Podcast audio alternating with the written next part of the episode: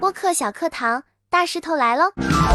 播客聊天说话，其实不光是做节目聊天说话，你从平常生活中聊天说话，你总结总结，你带带脑子，你带带设计啊，那可能平常人说话能力、说话方式都有了提高啊，那何况是做节目呢？我是大石头啊，我更愿意从生活的角度，从日常正常的每天要使用的日常生活社交语言来讲播客。嗯，我们今天就聊到啊，一个播客在节目内容里面怎么更好的来塑造人设，怎么更好的来确定一个事情的答案。我觉得并不是我们直接把那个答案说出来，也并不是说我觉得我是一个怎么样的人。我觉得当然可以，没有什么不可以。有没有更好的办法？那一定有。那更好的办法就是你把你一些事儿啊，听着就像那个性格的那些事儿的过程说出来啊。当你把那些过程有趣的像聊天一样的，嗯，看似听似，嗯，乍一听好像没有什么意图这样的事情说出来的时候，嗯，那听众听完之后。啊，对方听完之后他会怎么样？他会自己分析啊，啊，我我前面我在直播里就说，哎，举个例子，嗯，哎，我觉得我我这个人啊，就特别喜欢吃雪糕，我吃雪糕可牛了，吃雪糕已经成了我的生活习惯，这是一种说法，对吧？但是另外一种说法呢，你可以直接呃说出你某一天吃了多少雪糕。哎呦，我跟你说，我这个人不行了，我现在吃雪糕已经快得病了。我我今天一早晨，我明明知道不能吃雪糕，我看着雪糕我受不了，哎，然后跟人说他早晨怎么吃了三根，然后到了中午他又怎么吃了两根，啊，到了晚上他又怎么吃了怎么怎么，说完了之后，他第一觉得挺有趣的，第二他就总结，哇，你这个大石头，你这个人怎么这么喜欢吃雪糕啊，对吧？这个就跟第一种的讲法迥然不同了嘛。是不是？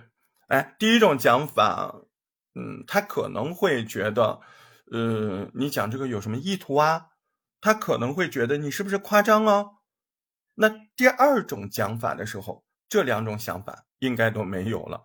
他可能只会说：“大石头啊，你这么吃下去，你要生病的啊！哎，你不能这么吃。”所以他根本就不会有一点点怀疑你是不是判断错误之。自己吃雪糕吃的多少的问题，而是直接告诉你，哎，你不能这么干了，对不对？你看，品出来了没有？这是两个过程，而且在收听的愉悦感的前提之下，这个方向来说，你直接告诉人家一个答案，和你讲一个故事，让人家总结出来你是一个什么样的人，或者这是一件什么样的事情，这个过程听觉的感觉是完全不同的，对吧？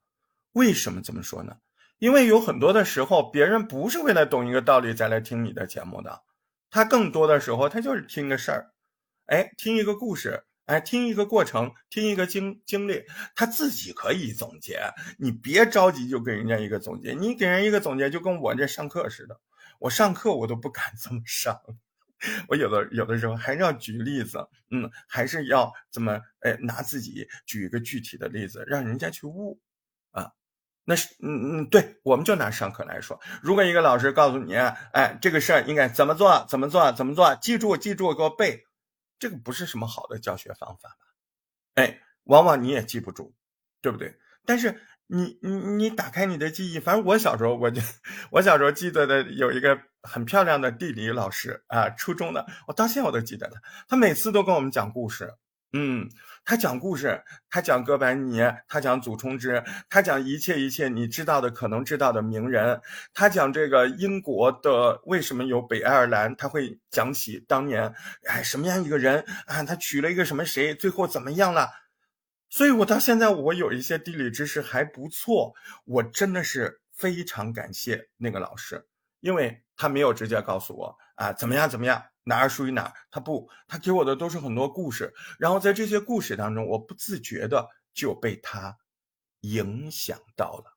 对，所以社交语言是要靠影响的。真正有影响力的表述习惯是告诉你事实啊，然后你自己去总结。对，我不想讲太多了，你学的太快了。我是大石头啊！如果你碰巧听到这条五分钟的声音，麻烦您，求求您给我留个言哈！我也要这个，我也要荣誉 啊！你不给我留言，给我打赏啊，那也行啊！我更爱打赏。谢谢您的收听，下回再见。